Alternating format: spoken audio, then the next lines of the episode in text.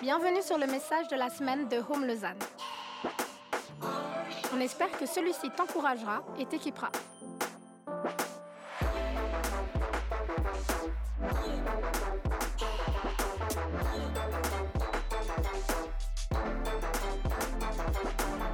Pour plus d'informations sur notre Église, n'hésite pas à visiter notre site internet sur www.eglisehome.com. Excellent, bonjour à chacun. J'espère que vous allez bien dans cette saison particulière de l'Avent. On est dans la saison de l'Avent. Et euh, c'est une saison qui est, qui est belle, qui est magnifique, qui est chargée de sens pour nous en tant que chrétiens. Se préparer et se rappeler que Jésus-Christ, Christ signifiant ici le Messie, le Sauveur, est venu. C'était l'accomplissement de tellement de prophéties, il y avait une attente profonde, et alors qu'on s'en va vers Noël, des fois on peut oublier ça. Comme je l'ai dit avant, il peut y avoir tout un stress, il peut y avoir plein de réflexions, plein de choses à finir, plein de choses à faire, mais j'ai envie de vous dire pendant un instant, arrêtons-nous et soyons dans la reconnaissance. Soyons dans la reconnaissance. Si vous venez régulièrement à Home, on a une habitude de fonctionner avec ce qu'on appelle des séries. Donc, on, parle sur un thème, qu'on approfondit sur euh, plusieurs prédications. euh, et puis aujourd'hui, c'est ce qu'on appelle un hors-série. Alors là, je suis sûr que vous avez tous compris ce que ça veut dire. Du coup, on n'est pas dans une série. Euh, donc c'est très bien. Si vous êtes là pour la première fois, magnifique. Vous êtes là vraiment à un très bon moment. Euh, si vous espériez qu'on commence une nouvelle série et puis que vous disiez mais comment on va faire? Parce qu'après il y a Noël, Nouvel An, tout ça. Vous en faites pas. On ne commence pas une nouvelle série. On va faire en fait un, message unique, euh, mais un message qui, que j'ai déjà plusieurs fois abordé.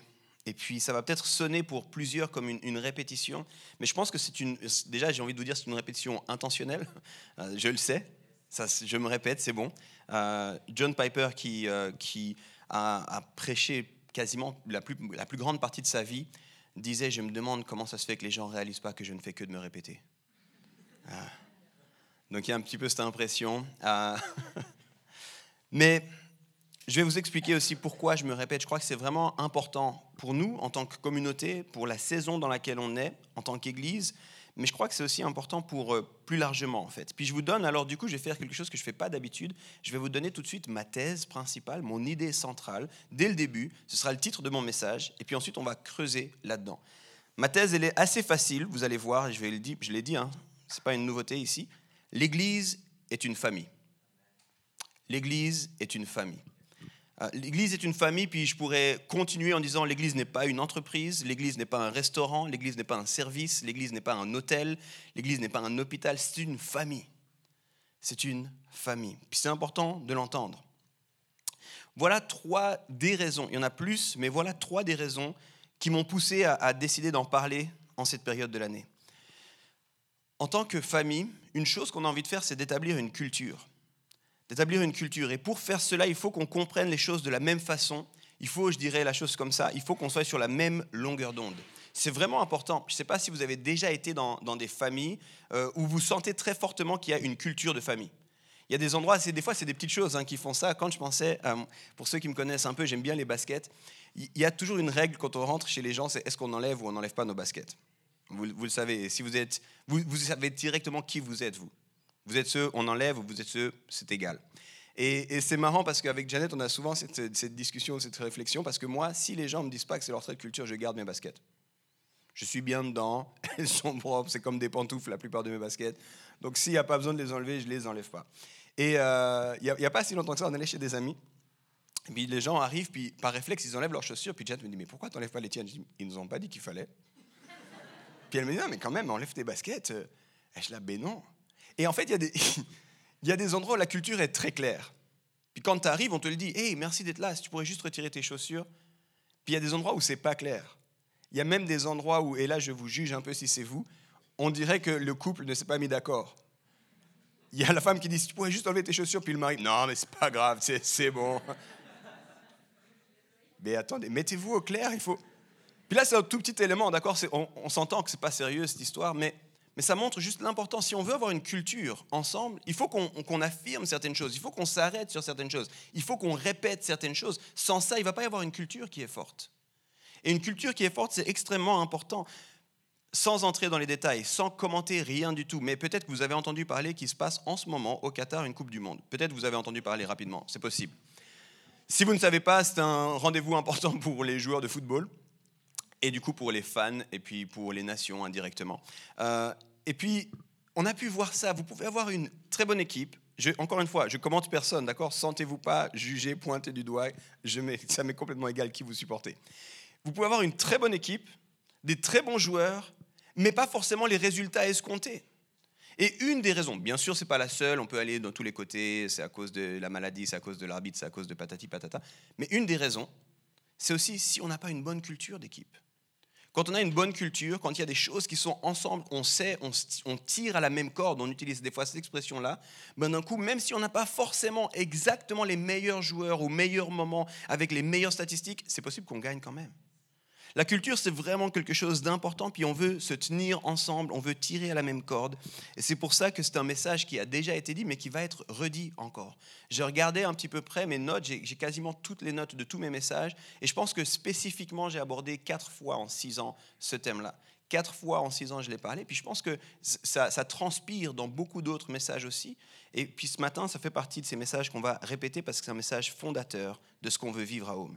La deuxième des raisons pour laquelle je pense que c'est bien d'aborder ce sujet, c'est simplement qu'il y a beaucoup de nouvelles personnes.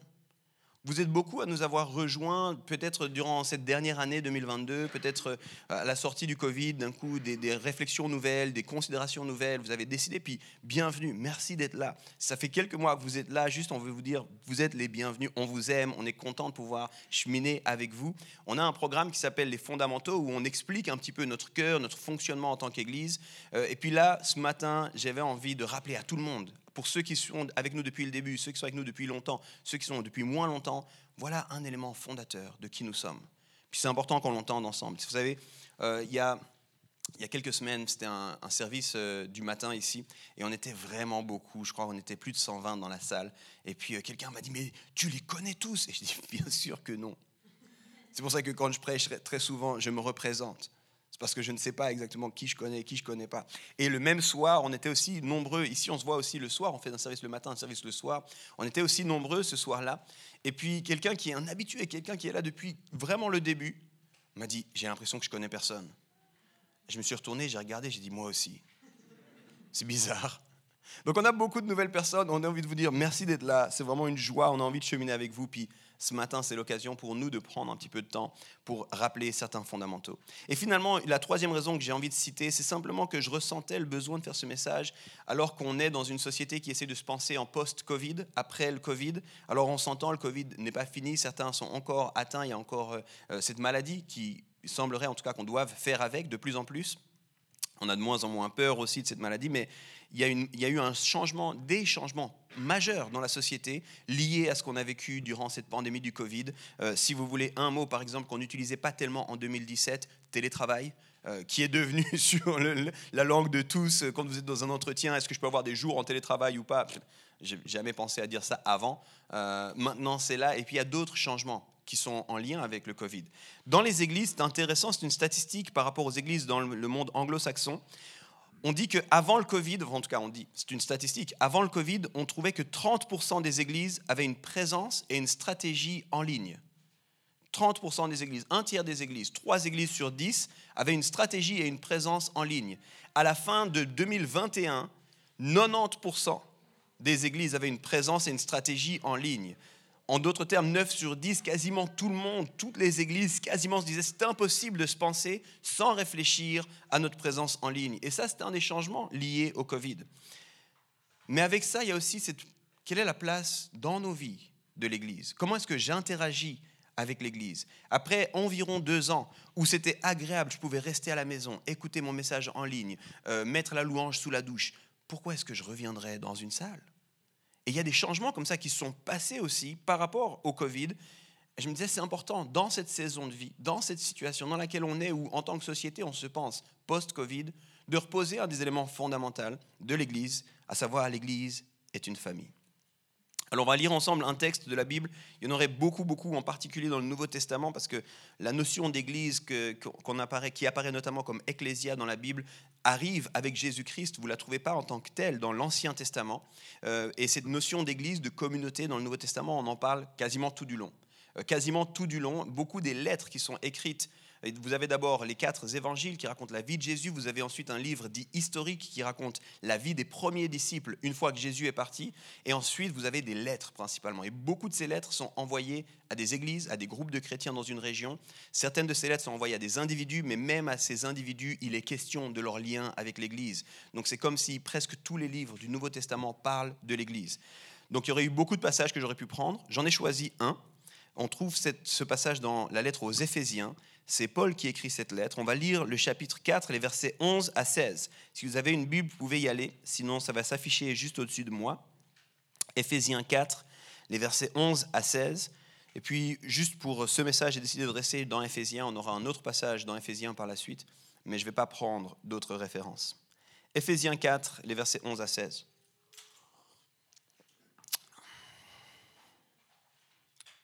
Je lis c'est lui, ici donc c'est Paul qui parle. Et quand il dit c'est lui, il parle de Jésus.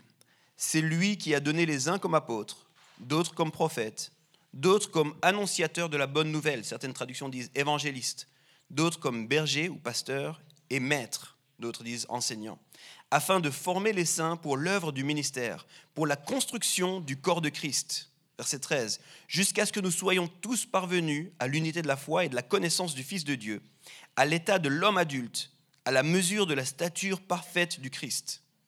Ainsi, nous ne serons plus des tout petits, ballottés par les flots et entraînés à tout vent d'enseignement, joués et égarés par la ruse et les manœuvres des gens.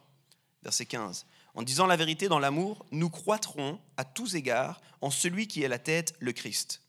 C'est par lui que le corps tout entier, bien coordonné et uni grâce à toutes les jointures qui le desservent, met en œuvre sa croissance dans la mesure qui convient à chaque partie pour se construire lui-même dans l'amour.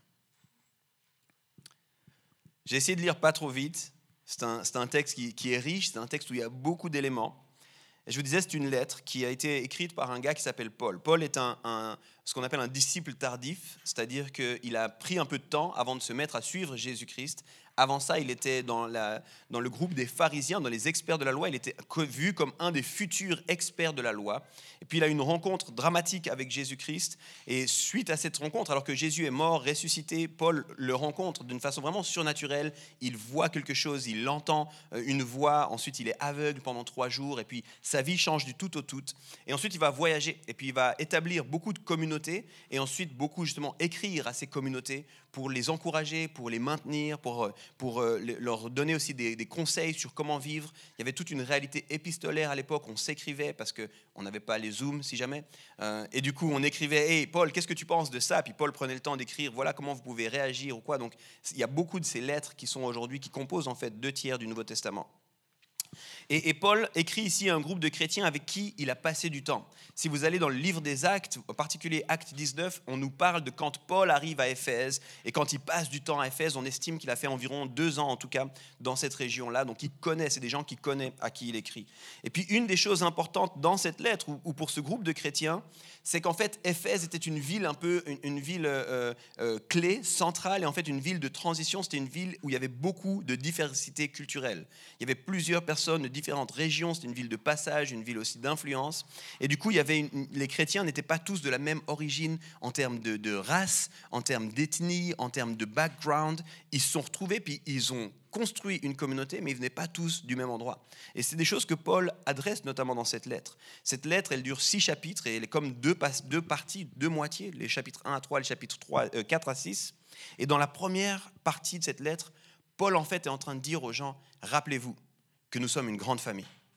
Rappelez-vous que nous sommes les descendants d'Abraham. La promesse qui était faite à Abraham a été maintenant, pour un peuple au départ, a été maintenant rendue disponible pour tous au travers de ce que Jésus-Christ a fait. il rappelle simplement l'évangile. Si vous lisez dans Éphésiens 1, vous avez comme un, chant ou comme un poème de qui est Jésus, puis de ce que ça veut dire, puis ensuite il rappelle ces réalités de l'évangile. Puis ensuite, dans la deuxième partie, il dit ben maintenant, qu'est-ce que ça veut dire pour nous? Si Jésus est qui il dit qu'il est, s'il a fait cette grande famille, si véritablement on, peut tous appartenir, comment est-ce qu'on va vivre maintenant ensemble? Et il en parle autant au niveau de l'Église qu'au niveau individuel. Euh, à Éphésiens 5, il y a des passages très importants et connus sur le mariage, il y a des questions sur les relations à la famille, et puis Éphésiens 6 sur comment tenir ferme, avec un passage que tous ceux qui ont grandi dans l'Église connaissent parce qu'on appelle ça l'armure du chrétien.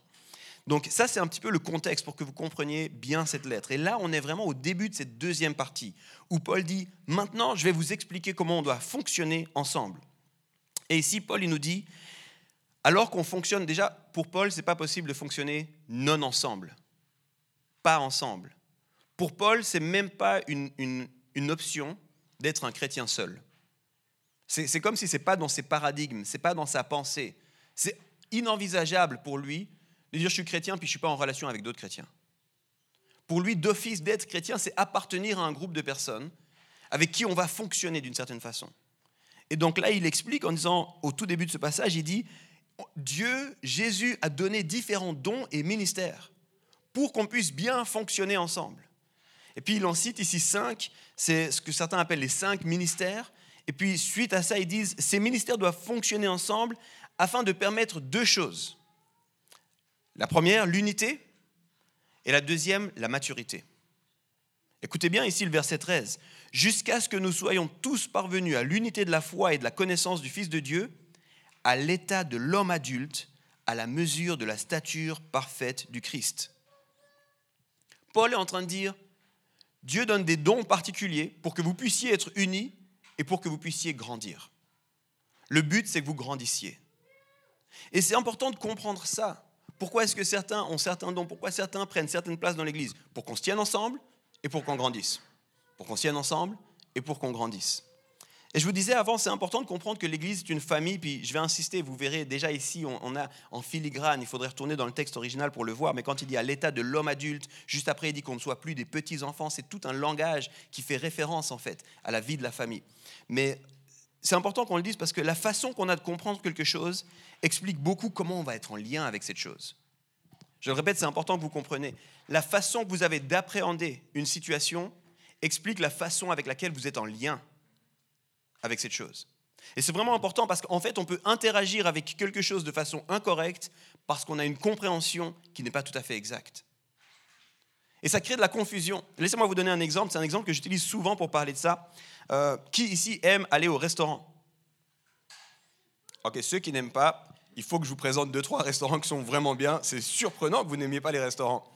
Mais il y, y, a une chose dans les restaurants qui est vraiment chouette, qui s'appelle le service. Je ne sais pas, moi, en tant que père de quatre enfants, il y a une chose que j'apprécie dans le restaurant, c'est que je n'ai pas besoin de m'occuper de ce qui se passe en cuisine. Je ne sais pas s'il y en a d'autres qui comprennent ce que je veux dire. Une chose que j'aime, c'est que s'il y a des choses qui tombent de la table, à ma table, il y a toujours des choses qui tombent à cause de mes enfants. C'est pas que je suis maladroit, mais c'est comme ça. Et je suis tellement content de savoir qu'au restaurant, je suis là, ah, les enfants, arrêtez, excusez, excusez-les, hein, excusez-les. Et moi, je reste assis. Je ne vais pas me lever en disant, euh, où est la balayette? Non, non, c'est pas mon problème.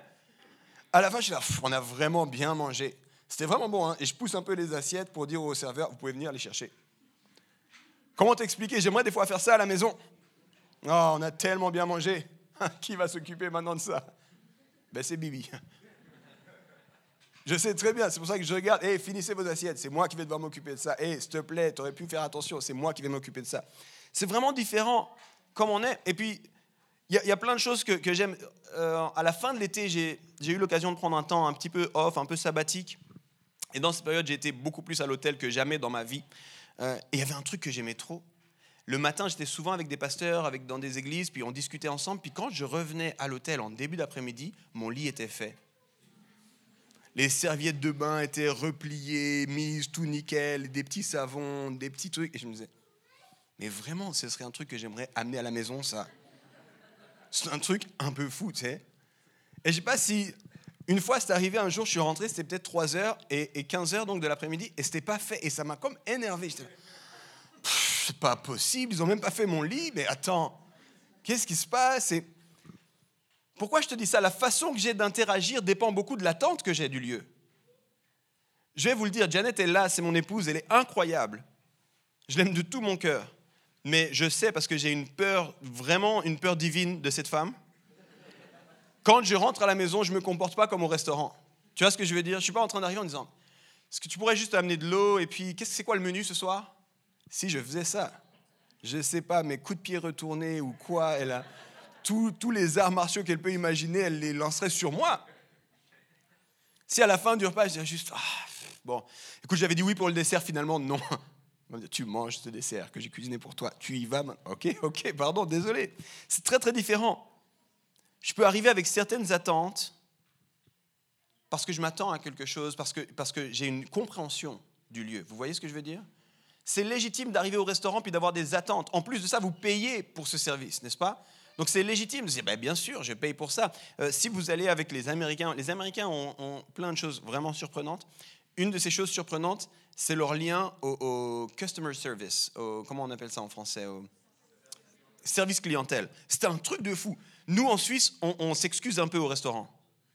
Bonjour, je, suis vraiment désolé, merci vraiment pour ce menu, il est incroyable. Mais si c'était possible de retirer la roquette, de, euh, si ça ne dérange pas, de mon burger, on est un peu comme ça, on est comme, euh, désolé, écoutez, allez dire au cuistot, je suis navré, je, sais qu'il a bien pensé la chose, mais malheureusement, je suis allergique. Les Américains n'ont pas ça. Les Américains, ils sont là. J'aimerais ce burger, mais vous enlevez ça, vous rajoutez ça, et vous partez aussi faire ça. Merci Cindy. Et moi, je suis toujours un peu là, pourquoi tu tutoies la personne qui te sert? Pourquoi tu prends tellement de liberté pour dire? Et vraiment, leur réponse, c'est mais, mais on paye pour ce service. On paye pour ce service. Et à chaque fois, ils me disent, en rigolant, ils me disent, vous les Européens, vous êtes bizarres. Je ne sais pas qui est bizarre. Je crois que beaucoup de gens sont frustrés avec l'Église ou confus avec l'Église. Parce que la réalité qui, qui, qu'ils attendent, qu'ils vivent ne, correspond pas à leurs attentes. Mais je pense qu'une des raisons, c'est parce qu'ils ont une mauvaise compréhension de ce que c'est que l'Église. Alors, entendez-moi bien, s'il y a eu des frustrations, c'est tout à fait légitime. Certaines frustrations sont tout à fait, font du sens. Et puis, c'est important de ne pas les nier. On va parler un petit peu de discerner les frustrations. Mais parfois, on est comme frustré parce qu'on s'attend à quelque chose que ce n'est pas. Tu comprends Si j'arrive à la maison, puis que je suis frustré parce que ce n'est pas un restaurant, n'importe qui dans cette salle pourra me dire le problème, c'est toi, Yves. Le problème, ce n'est pas la maison. Le problème, c'est toi. C'est que tu t'attends à avoir quelque chose qui. N'est pas la place pour cette chose-là, en fait. Et des fois, c'est la même chose avec l'Église. On vient des fois à l'Église avec cette idée que l'Église devrait être un service spirituel. Quand même, quand à un moment donné, il parle d'argent, de temps en temps, je donne un peu d'argent, donc c'est normal que j'ai des attentes par rapport à l'Église. Puis j'aimerais bien que le service corresponde à quelque chose que. Parce que quand même, je me suis levé, puis je suis venu jusque-là. Puis j'ai envie de te dire, mais l'Église, ce n'est pas un restaurant. L'Église, c'est une famille. Donc il faut que tu changes tes attentes. Et on a le droit d'avoir des attentes avec la famille, mais ce n'est pas les mêmes attentes. Il faut que tu changes tes attentes, il faut que tu changes ta compréhension de ce que c'est que l'Église. L'Église n'est ni un restaurant, ni un hôtel, ni une entreprise qui fournit des services spirituels. Encore une fois, je le répète, c'est une famille. Écoute ce que Paul dit aux Éphésiens dans la même lettre, deux chapitres plus tôt. Éphésiens 2, verset 19. Voilà pourquoi vous n'êtes plus des étrangers ou des résidents temporaires. Vous êtes concitoyens, des membres du peuple saint. Vous faites partie de la famille de Dieu. C'est une famille que tu as. La relation les uns avec les autres, c'est quoi? C'est ta famille. C'est pour ça que historiquement, on dit des frères et des sœurs. Alors des fois, on a perdu le, sens de ça, on le dit un petit peu à la légère ou quoi, mais, mais c'est ça l'idée. Et Paul, il disait, c'est important que tu comprennes que c'est tes frères et tes sœurs. Et quand tu arrives, il y a des gens qui ont reçu des dons particuliers pour te faire grandir. Il y a plusieurs images dans la Bible pour parler de l'Église. La famille, ce n'est pas la seule, vraiment pas. Il y a des images qu'on connaît, l'image notamment d'un corps on l'a vu aussi dans la suite de Ephésiens 4, c'est une image récurrente. On a l'image d'un temple aussi, on a l'image de, l'épouse de Christ, on a l'image d'une armée, on a l'image aussi d'un lieu de ressources, de refuge, d'hôpital. Mais derrière toutes ces images, et comme au cœur de toutes ces images, il y a toujours cette relation qu'on appelle en grec allélon, les uns les autres, il y a toujours cette idée d'une famille. Tous les parents ici savent qu'on se transforme un petit peu en infirmier quand on est parent. Parce que pour une raison obscure, les enfants sont sûrs qu'on sait tout. Papa, maman, je me suis fait mal, est-ce que si, est-ce que ça, est-ce que je peux prendre ce médicament, est-ce que je peux... Et, des fois, je regarde mes filles en particulier, parce que c'est les plus grandes avec lesquelles on peut parler, et je vais dire, je ne suis pas docteur. J'en sais rien pourquoi tu as mal, mais ça m'énerve que tu aies mal. Ça, c'est surtout au milieu de la nuit. Mais je ne suis pas docteur. Mais, mais ça ne veut pas dire que je ne prodigue pas des soins. Vous comprenez? Je prodigue des soins, mais à partir de la posture d'un père. Et c'est la même chose, des fois on dit l'église c'est un hôpital. Non, ce n'est pas un hôpital. Tu vas recevoir des soins et tu dois pouvoir recevoir des soins, mais à partir d'une famille. C'est parce qu'en famille, on veut prendre soin les uns des autres, mais ce n'est pas un hôpital. Tu sais la grande différence? J'ai fait encore cette semaine, j'ai fait encore 4-5 euh, heures aux urgences avec un de mes enfants. L'hôpital, si tout va bien, j'espère ne jamais devoir y aller. Je ne sais pas si vous êtes comme moi, mais c'est très rare que quand je me dis j'ai un peu de temps, allons à l'hôpital. Ça tombe bien, je ne savais pas quoi faire aujourd'hui, juste me balader. Puis quand j'arrive à l'hôpital, je dis Vous allez bien aujourd'hui, ça va, vous avez une urgence? Non, écoutez, juste là pour. Euh, on passe du temps ensemble, on s'aime. Personne fait ça. Personne fait ça. Mais alors imagine si l'église est un hôpital, quand tu vas bien, tu n'as pas envie d'y être. C'est bon, j'ai solutionné, quick fix, merci. J'ai, j'ai plus besoin de l'église. Et des fois, on a cette relation à l'église. Ah purée, c'est vraiment dur, mais peut-être que si je prie, puis peut-être j'aurai alors ce que je veux, puis, puis une fois que j'ai eu ce que je voulais, ou alors que j'ai pas eu ce que je voulais, mais du coup, j'ai plus besoin de l'église. Parce que je voyais l'église comme un hôpital. Je voyais l'église comme un lieu, un service. Et là, je parle aux étudiants. Purée, j'ai les examens là qui arrivent. Alors écoute, juin, je suis sous l'eau, je pourrais pas du tout venir, mais par contre, mais je pense que je vais venir, puis je vais prier fort. Hein. je vais même faire un jeûne, hein, mais comme ça, euh, Dieu, il va m'aider pour mes examens. Arrivé juillet, août, c'est fini, à moins que tu aies des examens de rattrapage. Dans quel cas, tu reviens un petit peu quand même pour que Dieu t'aide aussi pour tes prochains examens. Mais ce n'est pas un service spirituel qu'on fournit. C'est une famille. Et encore une fois, les parents vont bien comprendre qu'en tant que parent, tu te transformes un peu comme enseignant des fois mais tu le fais à partir d'une posture de parent, pas comme un prof. Si je ne comprends pas l'Église comme une famille, je risque bien d'être confus ou pire, frustré. L'Église, les amis, c'est une famille. Et le but de cette famille, ça a été dit, c'est l'unité, mais c'est aussi, puis je veux insister sur ça, c'est que nous soyons formés, que nous soyons construits, que nous soyons amenés à l'état d'adulte, que nous puissions devenir matures, que nous puissions avoir la stature de Christ. Ça, c'est le but. Et c'est vraiment important. C'est important que vous entendiez ça parce que ce but-là fait qu'il va y avoir beaucoup de frustration. Ce but-là fait qu'il va y avoir beaucoup de frustration. Je vous donne quelques exemples. Ah, d'abord, laisse-moi te donner le contre-exemple. Le but d'une entreprise, c'est de t'enlever toutes les frustrations. Le but d'une entreprise, c'est de t'enlever toutes les frustrations, parce que si tu n'as plus de frustration, tu retournes à l'entreprise. Parce que l'envie de l'entreprise, c'est ton argent. Vous ne comprenez pas, je vous explique. Cette semaine, j'étais euh, dans la voiture, puis j'entends une pub pour McDonald's. Et je me dis, ah, ok, une pub pour McDonald's, qu'est-ce qu'ils vont nous dire qu'on ne sait pas? Moi, je suis comme ça curieux des fois, je me dis, ben, on connaît tous le McDo, ils vont bien, pourquoi ils font la pub? Et ils disent, maintenant, chez McDonald's, d'abord, tu entends des gens qui parlent, ça c'est littéralement la pub, peut-être que vous l'avez entendu. Tu veux quoi? Ouais, Big Mac, sans cornichon, moi, McChicken. Et puis après, il y a une voix qui dit, vous en avez marre de prendre les commandes tout le monde? Maintenant, commandez directement dans l'application McDonald's. Et vous pouvez tout de suite mettre les choses et payer depuis l'application, et vous venez et on vous donne votre repas. Et moi, je me disais, en fait, leur seul but, c'est de rendre ta vie toujours plus facile et pour ceux qui ont eu déjà des grandes commandes à faire à l'époque, McDonald's, si tu prends un petit papier et puis tu as l'impression que c'est presque un est-ce que j'ai bien noté Pas de glaçons, pas de cornichons, pas de trucs. Et eux, ils sont en train de dire on rend ta vie facile. Pourquoi ils font ça? Parce qu'ils veulent ton argent. C'est parce qu'ils veulent ton argent. Et on le sait parce que plus c'est facile, plus on y retourne. C'est comme ça que ça, fonctionne, les entreprises. Pareil avec Starbucks. L'autre jour, j'étais assis à une table Starbucks et je vois un petit truc et c'est marqué Commande ta prochaine boisson. Je me dis, ben ça va, j'ai qu'à me lever. Puis non, prends ton application, commande ta boisson, on te l'amène maintenant. Tu n'as même plus besoin de te lever et puis de commander, c'est incroyable. Et j'aime ça, c'est bien pour plein d'endroits, c'est très très bien. Mais à l'église, ce n'est pas la même chose. À l'église, on ne va pas enlever tous les défis de ta vie. À l'église, on ne va pas mettre en place des programmes pour t'enlever les défis de ta vie. Parce qu'on a compris une chose en tant que famille, c'est les défis qui te forment. C'est les challenges qui te forment. Dans la famille, c'est ça la différence c'est que quand tu galères, parfois ton entourage te regarde en disant c'est dur mais c'est bien. C'est dur mais c'est bien parce que tu vas sortir grandi de cette histoire. Je vous ai dit, il faut apprendre à discerner ça. Puis avec Janet, on est devenus vraiment euh, des experts en détection des pleurs. Parce que ça fait à peu près 7 ans qu'on a des pleurs quasiment tous les jours dans notre maison. Et euh, notre grande a 7 ans, notre dernier en 2 ans. Donc tu vois, ça fait 7 ans qu'on a des pleurs en continu à la maison. Et on sait maintenant distinguer les pleurs. C'est comme certains qui sont avec les animaux, ils arrivent à reconnaître les bruits des animaux. Nous, avec les enfants, on arrive à reconnaître les pleurs. C'est la même chose. L'enfant, il commence à pleurer. Et si tu n'es pas habitué à ça, ça va te faire bizarre. Parce que Janet et moi, on est comme ça, on continue la conversation. Et il y a un pleur qui commence enfant. Elle et moi, on continue la conversation. Et tu sais, si tu n'es pas habitué, tu te dis, mais, mais quel genre de parents ils sont? Mais pourquoi ils font pas? Puis toi, tu es là, non, mais écoute, ça va passer cette histoire-là, c'est un petit pleur. Ça, c'est pas un pleur important. Puis des fois, on a, en ce moment, on a beaucoup les pleurs de frustration. Et là aussi, si tu, nous, si tu nous connais ou si tu connais la réalité des parents, tu comprends ce que c'est. On a un petit en particulier qui est l'expert des frustrés. Il s'appelle Jelani. Et ce petit-là, quand c'est pas comme lui il veut, il pique une crise. Mais quand je dis comme lui il veut, ça, ça peut être par exemple qu'il voulait cette cuillère.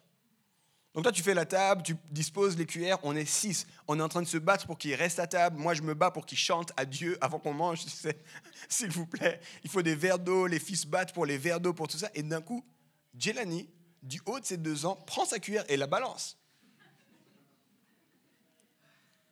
Et là, on le regarde, on dit, hein, tu vas manger avec les mains. Hein. Et là, il se descend de sa chaise et il s'énerve, il se couche par terre de son long allongé et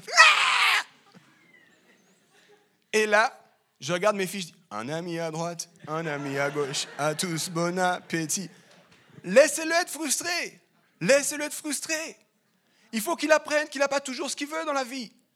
C'est une petite frustration, c'est pas grave, c'est qu'une cuillère. Et des fois, je le regarde, je lui dis que tu peux choisir. Soit tu manges avec cette cuillère, soit tu manges pas. C'est ton choix. Nous, on mange ici. Et quand les crises prennent un peu trop d'ampleur, on lui dit même, tu peux choisir. Tu peux continuer à criser, on te met dans la chambre parce que c'est un peu fort pour nous. Ou alors t'arrêtes de criser.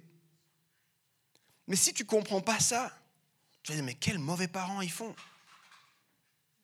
Mais en fait, nous, on a envie qu'ils grandissent, on a envie qu'ils maturent. Moi, mon petit Jelani, je n'ai pas envie qu'il reste un bébé criseur, j'ai envie qu'il devienne un père pour la société. Et en tant que père, il doit apprendre que des fois, c'est pas comme tu veux.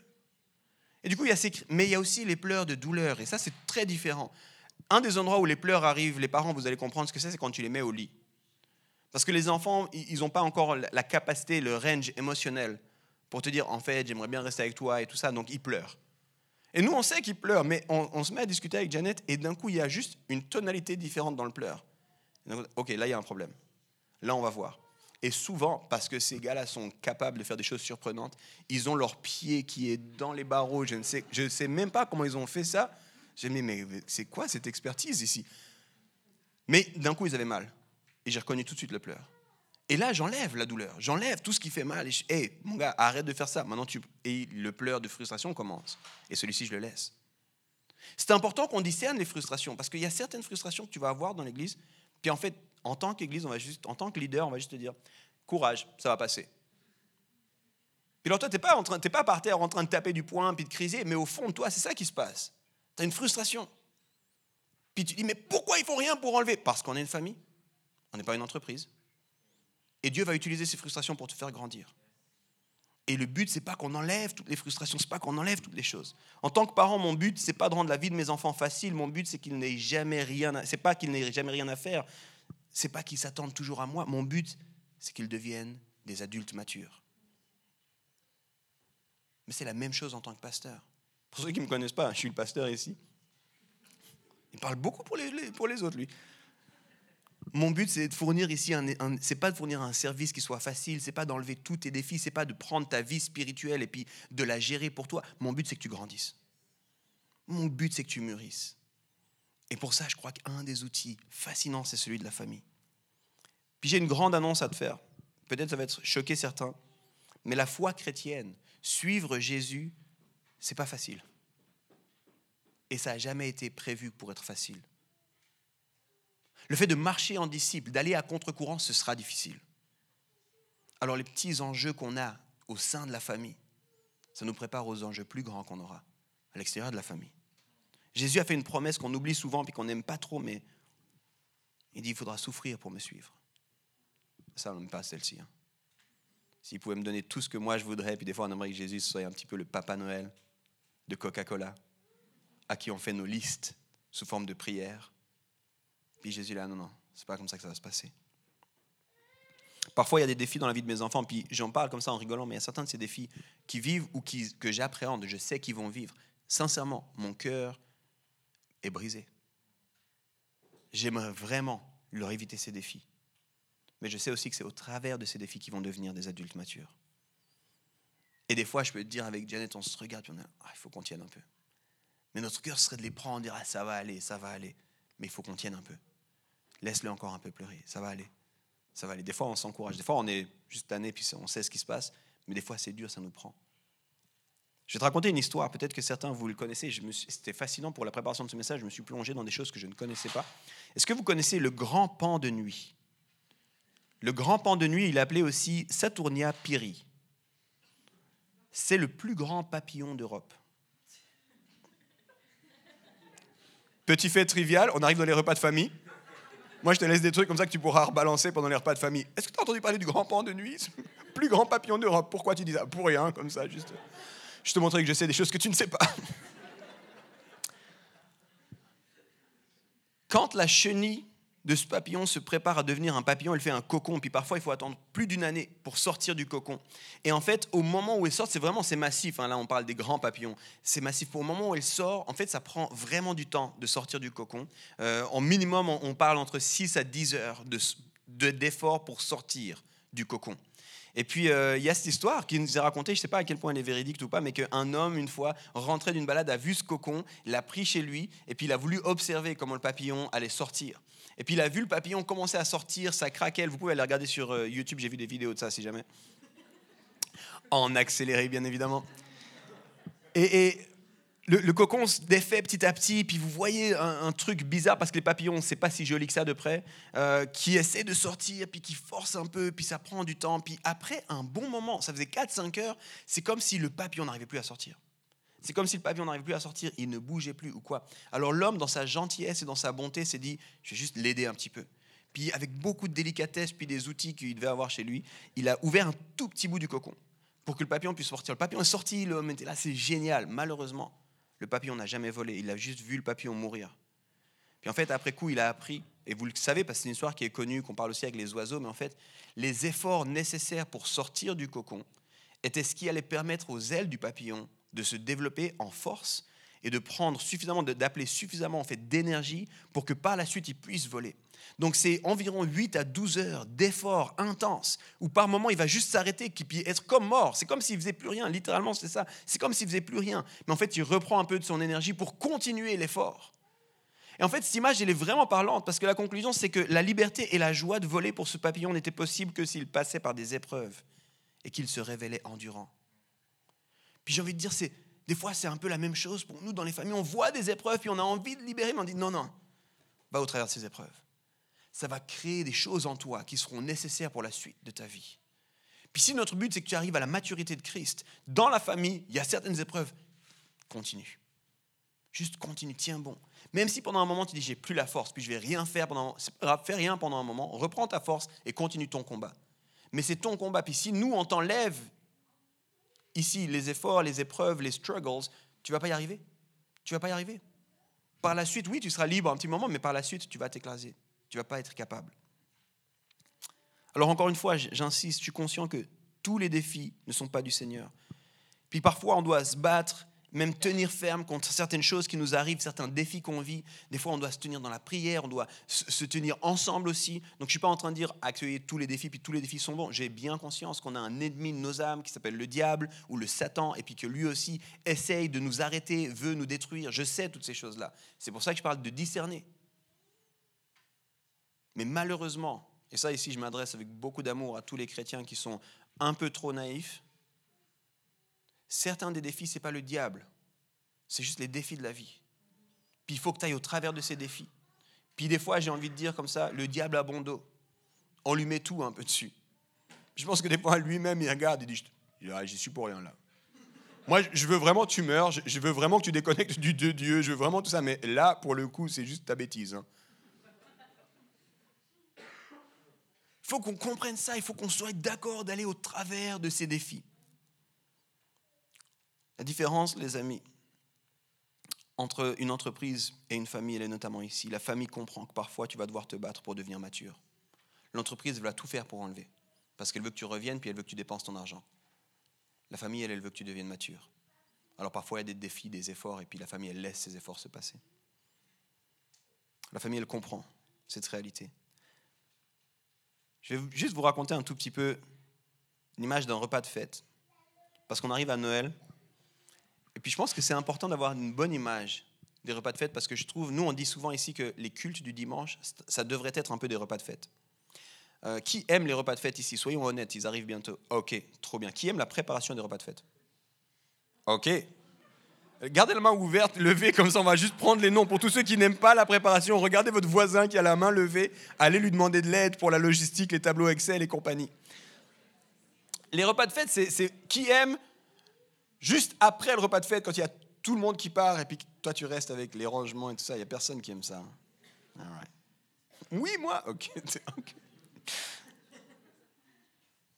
Nous, on dit souvent que les dimanches, c'est un peu comme un repas de fête. Puis je vais te donner les repas de Noël parce que Janet et moi, on vient de familles très, très différentes. Et puis les repas de Noël, c'était vraiment une, belle occasion de voir ces différences-là. Euh, quand on a commencé à se fréquenter, très rapidement, on, s'est retrouvés dans le Noël l'un de l'autre. Et c'était vraiment fascinant de voir. Moi, je suis allé dans sa famille et vraiment, je me suis dit, ah, on peut faire les choses comme ça. Donc sa famille avait ses deux parents et puis il avait euh, ses deux parents et puis ses, trois, ses deux sœurs, ils sont trois en tout. Et puis vraiment, c'est, le repas était paisible. C'était fou. On arrive, oui, alors euh, on a préparé les entrées. Retirez vos chaussures, ça c'était dit, hein, mais. On a préparé l'entrée, voilà, on s'assoit. Moi, je me sois, je dis, c'est incroyable, c'est bon l'entrée, tout ça. Les gens s'écoutent pendant la discussion. Tu sais, c'est, vraiment, pour moi, c'était fou, tu vois. Je dis, les gens s'écoutent, ils sont, ils sont là, ils discutent l'un après l'autre. Il y a un grand silence qui règne dans la pièce. Puis après arrive le moment des cadeaux. Puis tu sais, c'est incroyable. Le moment des cadeaux, les gens prennent le temps de se regarder les cadeaux les uns les autres. Et on n'est pas beaucoup. Donc quand un ouvre le cadeau, tu as le temps de regarder, de faire des commentaires. L'autre peut expliquer, faire une, deuxième carte à l'oral parce qu'il a déjà écrit un mot en plus de ça. Et puis on prend le temps. Et, après, je me dis, bon, il faudra qu'elle aille dans ma famille. Hein. Arriver dans ma famille, c'est toujours bizarre. Quand tu ouvres la porte, tu vois des gens tu ne sais pas qui c'est. C'est comme toujours, ils t'accueillent, puis toi tu dis, mais qui êtes-vous? Mais qui êtes-vous? Puis après, tu entends un cri au loin. Hé, tu peux vite aller chercher ça Et puis, moi je me dis, mais chez elle, on arrivait, tout était prêt. Chez moi, on dirait qu'on nous attendait pour commencer à préparer. Hé, Yves, va aider Luc, il faudrait juste aller chercher une table. Et puis, euh, il y a un voisin qui doit nous amener des chaises. Et puis euh, après, salut Alain, enchanté Alain. Moi, c'est Yves, bienvenue, merci. Euh, mais tu as des cadeaux. Moi, j'ai pas de cadeau pour Alain. C'est qui Alain, en fait? On est tous comme ça. C'est bizarre ce qui se passe. Et... Puis après, c'est un peu. Mon père a une expression qui est très bizarre quand, au lieu de dire bon appétit, il dit que le meilleur gagne. Puis le, repas commence. Et vraiment, tu sais, je sais pas comment t'expliquer, le cœur y est, tu vois, le cœur y est, mais c'est pas possible. Il y a des enfants qui courent dans tous les sens. Il y a des enfants. Hé, hey, attention, non, c'est en verre, fais pas tomber ça, ouais. Tu peux me passer, s'il te plaît, ici, le pain. Toi, tu voulais quoi à boire? Attends, je vais vite chercher. Yves. Et après, on me dit, Yves, tu peux vite aller chercher un truc à l'épicerie? Je dis, attendez, mais.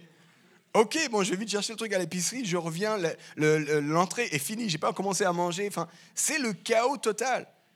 Et quand tu arrives au moment des cadeaux, je pense que que le meilleur gagne continue. tu sais, quand tu arrives au moment des cadeaux, c'est un peu Ok, euh, les enfants, distribuez un cadeau à tous les enfants. Les enfants, vous êtes prêts? C'est parti, ouvrez Puis, ils déchirent les cadeaux. Puis, les enfants laissent un cadeau, ils déchirent à tous le plus grand des cadeaux. Après, ils reprennent leurs cadeaux. Puis, moi, je regarde le magnifique chaos de Noël. Puis, on attend. Puis, une fois que tous les cadeaux sont ouverts, c'est comme euh, arrêtez-vous, on, se dit juste un grand merci. Merci, merci, Pilate. Et tu reçois des cadeaux de gens que tu connais pas. Tu... et c'est arrivé plusieurs fois, mais on savait que cette personne allait venir? Non. Et moi, je me souviens, c'est arrivé des fois, j'arrive à Noël, et il y a quelqu'un que je ne connais pas chez mes parents. Et je dis à Janet, t'avais vu un message que c'est qui? Je me dis, je sais pas. Alors discrètement, je dis bonjour, ça va? Ouais, ça va, ça va. Je passe vers mon frère. Luc, tu savais que c'est qui Je sais pas. Ça doit être quelqu'un que papa, maman, je sais pas. Ok, ça marche. Et après, mes parents me disent à la fin du repas, c'était qui en fait? Ça devrait être illégal ce genre d'histoire. Donc euh, il y a quelqu'un qui est venu à notre repas, personne ne sait pourquoi il est venu. Mais qui a invité cette personne? C'est bizarre. Mais c'est comme ça, chez, nous, c'est comme ça. Et c'est important que tu comprennes ça. C'est important que c'est ça parce qu'il y a des choses qui se passent dans les repas de famille et il y a des choses qui sont inscrites. Quand j'avais 18 ans, ça fait des années de ça, j'ai voyagé au Brésil. Et à ce moment-là, il s'est passé quelque chose dans la tête de mes parents. Ils ont décidé que j'étais devenu l'expert de la viande. Je ne sais pas pourquoi. J'ai rien fait pour ça. J'ai rien fait en lien avec la viande au Brésil. Mais je suis rentré, j'étais devenu l'expert de la viande. Donc quand j'arrive, en général, ma mère dit Tu peux juste t'occuper de la viande, Yves Et puis elle laisse les fourneaux. Je dis ben, Ok, je m'occupe de la viande. Tu sais, j'ai un master, j'ai des études dans plein de trucs, rien à voir avec la viande, mais je suis l'expert de la viande. Et c'est comme inscrit pour tout le monde que je suis l'expert de la viande. Mon grand frère est l'expert des boissons. Et le gars n'aime même pas le vin. Mais c'est lui l'expert. Mon père arrête pas de dire Mais quand même, goûte-le. Mon frère, je n'aime pas le vin. Goûte-le toi. Il dit Ah bon, d'accord. Ça reste, et on a ces rôles-là, et on ne se demande pas, est-ce que c'est dans mon CV Est-ce que c'est dans mes compétences? C'est la famille.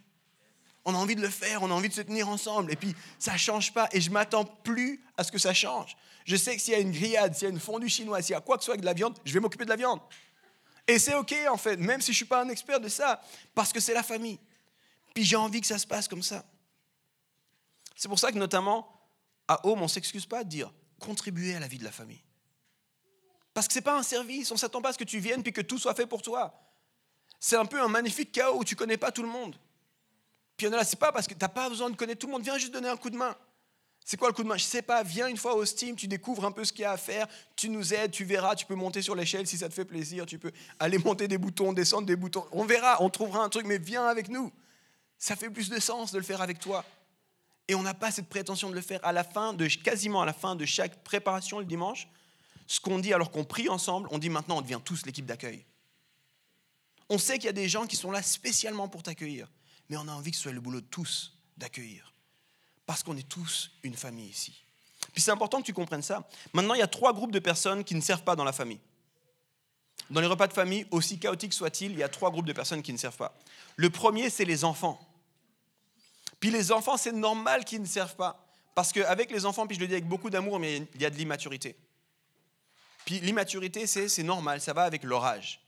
Donc moi, je ne m'attends pas à ce que Azaya, qui a 5 ans, quand on arrive, c'est elle qui porte les chaises, qui met la table. Mais non, Azaya, va jouer avec tes cousins, va faire quelque chose, essaie juste de ne pas te blesser, tu sais, c'est tout. Amuse-toi, amuse-toi, c'est normal, tu es, petite, tu es jeune, ça, ça, va venir. Maintenant, elle sait, parce qu'elle nous voit, que dans quelques temps, elle ne pourra pas continuer comme ça. Donc elle profite, elle, elle profite à fond. Mais c'est la même chose à l'église. Les gens qui viennent de découvrir, qui viennent d'entendre parler, c'est qui Jésus Je ne savais pas. Ah, si, toi, laisse-moi t'expliquer, tu verras, c'est incroyable, laisse-moi t'aider là-dedans. Mais, mais ça va venir, tu vas venir avec nous. Tu vas faire avec nous. Pour le moment, c'est juste le début de la marche, c'est normal. Il y a un deuxième groupe, c'est les amis. Parce que ça, c'est aussi une règle chez moi, tout le monde peut inviter du monde, étant donné que même les inconnus s'invitent. Donc ça arrive vraiment souvent, tu peux, tu peux demander vraiment, pas plus tard que hier, on arrive quelque part, puis c'est ma soeur qui invite d'autres personnes, et puis d'un coup, c'est mon frère qui invite d'autres personnes. Il y a tout le temps du monde, c'est normal. On fait comme ça. Si tu fais un Noël, même si moi je t'invite au Noël chez mes parents, tu peux inviter quelqu'un. C'est comme ça, bienvenue. Et ma mère a grandi avec cette réalité, nous a fait grandir avec cette réalité, il y a toujours de la place. S'il y en a pour deux, il y en a pour quatre. S'il y en a pour quatre, il y en a pour 18.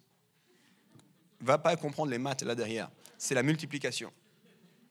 Mais mes parents ont toujours, toujours, toujours de quoi accueillir quelqu'un de plus. C'est jamais un problème. Donc, c'est la même chose à l'église. Si tu as un ami, juste, hé, merci d'être là. Si ça fait pas longtemps que tu es là, juste prends place. Tu sais quoi, on va te servir, ça nous fait plaisir. Tu es un ami qui est là.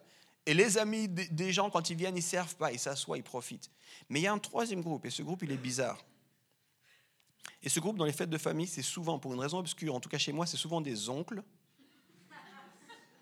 qui, pour une raison qui n'est pas si obscur que ça, maintenant que j'ai grandi, je comprends mieux, sont toujours célibataires.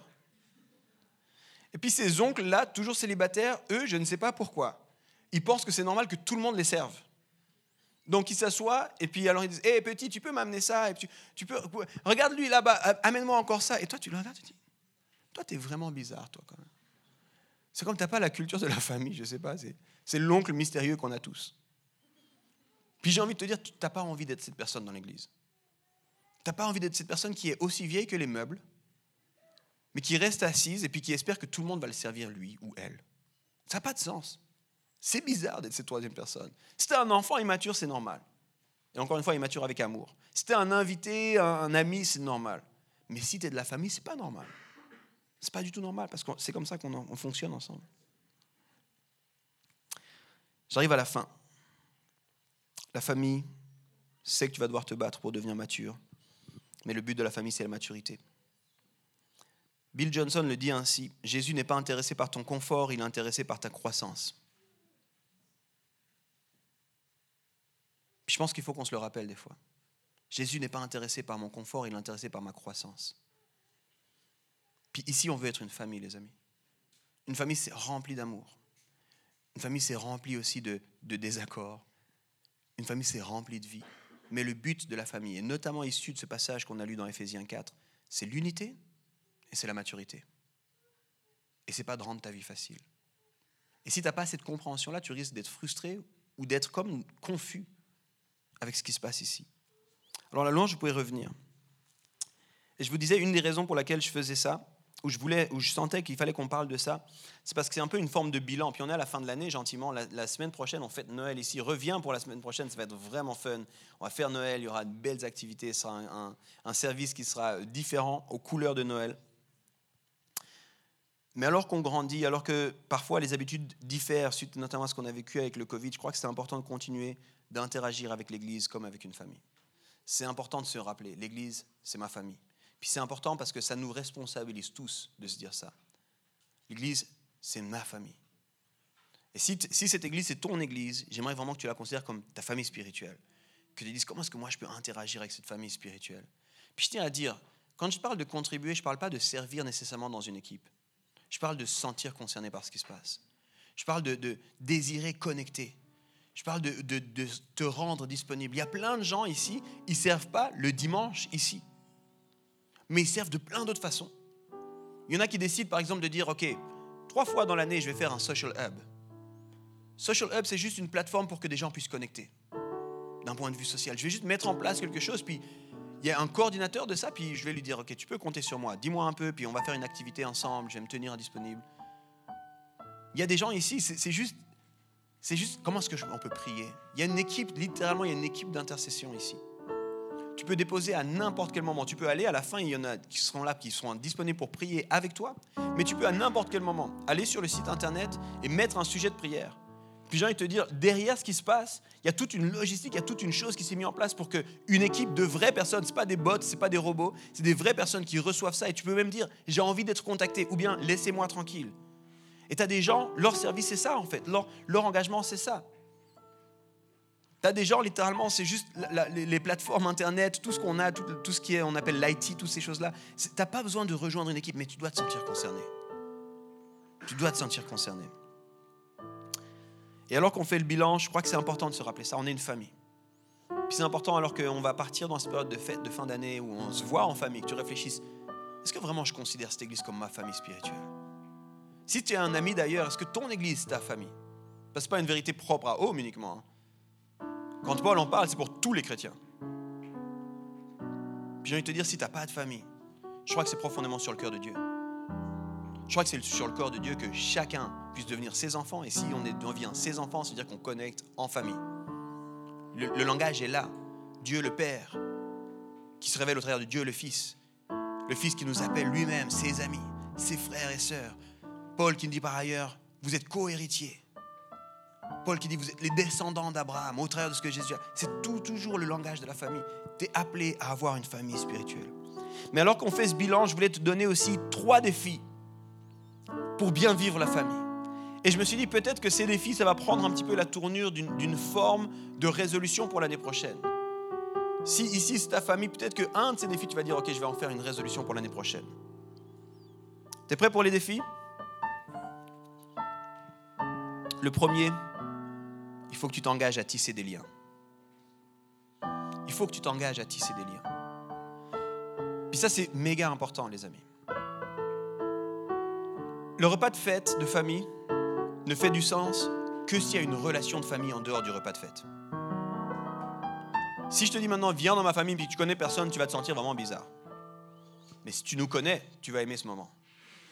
Puis j'ai envie de te dire, c'est la même chose à l'église, en particulier si le dimanche, c'est un repas de fête. Si tu viens que au repas de fête, mais que tu tisses pas des liens en dehors, au bout d'un moment, tu vas trouver bizarre ce repas de fête. Tu diras, ah, mais il y a d'autres endroits où on sert un peu une meilleure nourriture. Il y a d'autres endroits où j'ai l'impression qu'on fait un meilleur service. C'est tout à fait possible. Mais le but, c'est pas d'avoir un meilleur service, le but, c'est d'avoir une famille. C'est moi, pour rien au monde, j'irai ailleurs que dans nos familles. Avec toute la beauté puis toutes les maladresses de nos familles respectives, à Janet et à moi. Pour rien au monde, à Noël, j'irai chez des inconnus. J'ai envie de me retrouver à ma famille, j'ai envie de me retrouver l'expert de la viande qui ne suis pas un expert, j'ai envie de, j'ai envie de rigoler, j'ai envie de mettre. Parce qu'on s'aime. C'est la même chose. Si tu veux vraiment te sentir, tu dois tisser des liens. Puis des fois, c'est frustrant. Et je sais, il y en a plusieurs, en particulier dans cette année, qui sont venus. Comment on peut faire pour tisser des liens? J'ai envie de te dire bienvenue, c'est ton cocon à toi. Galère un peu. Force-toi un peu pour tisser des liens. Mais ce qu'on appelle ici de l'intentionnalité pour tisser des liens. Il y a des espaces qui existent, mais la vérité, c'est que si tu fais pas toi-même intentionnellement des liens, tu auras ce que j'appelle des liens contextuels et pas des liens intentionnels. Et ça, vous l'avez tous. Vous avez tous un collègue de travail ou un camarade de classe. Vous aimez beaucoup cette personne, mais le jour où vous travaillez plus au même endroit, le jour où vous étudiez plus au même endroit, vous n'avez plus de lien avec cette personne. Pourquoi? Parce que vous n'avez pas été intentionnel. Donc si tu utilises des liens que au travers des programmes de l'Église, tu auras beaucoup de liens contextuels, mais pas beaucoup de liens intentionnels. Qui sont les personnes avec qui tu connectes dans cette Église? Qui sont les gens qui deviennent un peu ta communauté à toi? Les gens avec qui tu as envie de faire la vie, les gens avec qui tu as envie. Et on ne peut pas le faire avec tous. Mais est-ce que tu as une, deux, trois personnes comme ça? Puis quand tu commences à le faire, tu commences à comprendre la beauté du repas de famille. Parce que la beauté du repas de famille, c'est la beauté où cette culture elle est transmise. J'ai entendu parler d'un couple qui faisait quelque chose de très très fort dans une église que j'ai beaucoup aimé. Ils ont pris la décision qu'à chaque fin de, culte, ils allaient inviter du monde pour le repas. Puis c'est un, un, couple, c'est pas pour tout le monde, mais c'est un couple qui avait certains moyens financiers. Puis c'est un couple qui n'avait pas d'enfants. Puis c'était un peu, un peu plus avancé en âge. Puis il disait en fait, il y a toutes les familles qui doivent rentrer vite, il y a tout. Mais nous, on a du temps. Puis ça ne nous dérange pas d'acheter un menu à quelqu'un. Alors à chaque fin, on va aller chercher quelqu'un qu'on ne connaît pas encore. Puis proposer, est-ce qu'on irait manger ensemble Puis si les gens disent non, c'est vraiment pas grave. Puis ce couple disait, c'était vraiment fascinant, il disait, il y a plein de gens, après ce repas, on n'a pas gardé de lien, c'est pas grave. Le but, c'était pas que chacun devienne nos meilleurs amis. Mais ils étaient devenus des ambassadeurs pour la famille. Hey, c'est génial que tu sois là. Tu viens d'où Vous venez d'où en tant que couple Laissez-nous vous connaître un peu. Puis on rigole, on discute. Et puis, puis il disait souvent ce qu'on a fait, c'est qu'on a redirigé ces gens vers d'autres personnes où ils allaient pouvoir connecter. Mais ils ont pris cette décision de régulièrement dire on va inviter quelqu'un. Puis des fois, ils priaient. Puis des Seigneur, montre-nous quelqu'un. Mais des fois, c'était aussi simple que vous savez le moment où j'ai dit parle à quelqu'un que tu connais pas. Hey, on continuerait cette discussion autour d'un repas après ensemble? Ça prend juste ça. Est-ce qu'on est, d'accord de dire on va tisser des liens? Ici, ça peut être je vais aller deux fois dans l'année à un social hub, juste pour connecter avec des gens que je connais pas encore. Peut-être ce sera je vais ouvrir ma maison pour faire un city group, puis accueillir des gens que je connais pas encore. Peut-être ça va être de je vais, de j'ai envie de rencontrer des gens, je vais décider de servir à l'équipe d'accueil. Tu peux demander aux équipes d'accueil, la plupart du temps, ils ont plein de questions. Puis quand les gens leur disent hey, comment on fait ça Ils sont. Excellente question. Nous-mêmes, on ne sait pas vraiment. Mais on va trouver la réponse ensemble, ça marche? On va trouver, Comment est-ce qu'on peut t'aider? Comment est-ce qu'on peut t'aider à connecter avec quelqu'un? Puis il se passe des choses, les gens arrivent de tellement d'horizons différents, tu serais surpris. Le deuxième, le deuxième des défis que je veux te lancer, la deuxième résolution que je veux te proposer, c'est d'avoir un cœur inoffensable. Si vraiment on va faire la vie ensemble, voilà la chose que je peux t'assurer, on va se blesser. Si vraiment on va faire la vie ensemble, on va se blesser. Un ami disait, on ne peut pas danser longtemps ensemble sans se marcher des fois sur les pieds. Donc si vraiment on va faire la vie ensemble, des fois on va pas se comprendre, des fois on va passer à côté des attentes de l'un, de l'autre, des fois on va peut-être euh, avoir l'humour et puis l'autre ne comprend pas notre humour et puis dans l'entreprise, tu sais comment ça se passe quand tu n'es pas d'accord? Tu vas ailleurs. Tu vas ailleurs. Dans l'entreprise, c'est comme ça que ça se passe. Ok, je suis pas d'accord avec lui, je vais ailleurs dans une autre entreprise. C'est pas grave. Tu peux demander avec mon épouse pendant longtemps. Il y a des, cafés qu'on a, qu'on a boudés parce qu'on était, on était blessés avec comment ils nous servaient dans ce café. Puis c'est ok parce que c'est un café. C'est un problème quand c'est la famille. C'est un problème quand dans l'église tu décides de dire moi je viens toujours un peu en retard, comme ça je m'assois toujours à l'opposé de X ou Y parce que lui je l'aime pas. C'est quoi comme famille ça? Non, s'il y a un problème avec quelqu'un, va, va lui dire Hé, j'ai décidé de garder un cœur inoffensable. ce que tu m'as dit là, ça m'a dérangé, ou ce que tu as fait, ça m'a dérangé, mais j'ai besoin juste de te le dire, puis je veux que tu saches, je veux tout faire pour te pardonner. Puis je veux pas garder cette rancune contre toi. Tu verras juste d'ouvrir la conversation comme ça, la plupart du temps, l'autre personne va dire Je suis désolé. J'avais même pas réalisé que ça pouvait te blesser ou t'offenser. J'avais pas l'intention de te blesser. Est-ce que tu me pardonnes? Mais ça, c'est une décision qu'on doit faire, les amis. Parce que sans ça, on va devenir un grand groupe de personnes avec très peu de relations. Et ça, c'est pas la famille. Donc peut-être qu'en cette fin d'année, avant de finir cette année, tu dois aller discuter avec quelqu'un de l'église. Peut-être même ce quelqu'un, c'est moi. Peut-être tu t'es dit, quand il a parlé de ça, c'est sûr, il parlait pour moi. Puis je vais te le dire avec beaucoup de... Mais écoute, je connaissais même pas ta situation, mais... Mais je m'excuse. Simplement, si tu as été offensé, je m'excuse. Parce que ça n'a jamais été mon but. Je te remercie de me dire ça. Puis comment est-ce qu'on peut cheminer ensemble? Puis la dernière des choses, j'en ai parlé, mais comment est-ce que tu peux décider de contribuer à la vie de cette famille? Il y, a deux façons, à la fin des fondamentaux on le dit comme ça, il y a deux façons avec lesquelles on s'attend à ce que tu contribues. Si tu appelles home ta famille, il y a deux façons lesquelles on s'attend à ce que tu contribues. On s'attend à ce que tu contribues financièrement. Puis si tu es mal à l'aise avec ce que je viens de dire, écoute, on a fait toute une série sur l'argent, va écouter mon message sur l'argent. Il n'y a aucune pression, on ne regarde pas du tout qui donne quoi, combien, ça ne nous intéresse pas, mais on croit simplement que l'argent, là où on met notre argent, ça révèle simplement là où est notre cœur. Puis du coup, si vraiment c'est ta famille, tu as envie d'investir dans ta famille tu as envie de permettre à la vie de ta famille de se développer. Puis du coup, on, s'attend à ça, c'est normal. À la hauteur de chacun, comme ils peuvent. On a enseigné sur ces questions d'offrande, de dîmes, de tout ça, donc tu peux retrouver ces messages. Mais il y a une deuxième chose, on s'attend à ce que tu considères celui comme ta famille et que tu t'engages relationnellement dans le fait de contribuer. Et contribuer, ça veut dire donner un coup de main. Ça veut dire dire comment est-ce que je peux moi participer? Comment est-ce que je peux venir et puis faire des choses? Puis il y en a plein, vous contribuez de façon magnifique. Mais il y a une règle qui me dérange profondément. C'est celle qu'on appelle la règle de Pareto. La règle de Pareto, pour tous ceux qui font un peu de leadership, vous la connaissez, c'est la règle qui dit qu'il y a 20% qui fait 80%. 20% d'efforts pour 80% de résultats. Puis on peut l'appliquer à plein de choses. Puis souvent, on se, cache derrière cette règle dans l'Église en disant il y a 20% des gens qui font 80% du boulot. Puis moi, j'ai envie de croire que dans une famille saine, il y a 100% des gens qui se sentent 100% impliqués dans la famille. J'ai envie qu'il y ait de moins en moins d'oncles et de tantes bizarres au repas de famille. Puis j'ai envie, encore une fois, c'est rien à voir avec service. Ne sens aucune pression de dire il faut que je rejoigne une équipe. Pas du tout. Mais comment est-ce que tu peux te sentir concerné par ce qui se vit? Comment est-ce que tu peux engager avec ce qui se vit? À quoi ça ressemble pour toi? J'ai envie de t'encourager à penser à ça. Si tu ne comprends pas l'Église comme une famille, tu risques pas de pouvoir profiter de l'Église pour mûrir, pour devenir mature. Puis je crois que c'est le cœur de Dieu pour toi. En termes théologiques, c'est la sanctification. Puis alors qu'on a été justifié par Christ, puis qu'on ne peut rien faire pour la justification, c'est notre travail à nous de marcher en sanctification. Puis je crois que ce travail se passe notamment au travers d'une vie en famille. Alors si vous êtes d'accord, je vous invite à vous lever avec moi. Gabriel l'a dit avant, on va louer Dieu maintenant ensemble en réponse à ce message. Mais j'ai juste envie de prier pour nous tous dans cette fin d'année.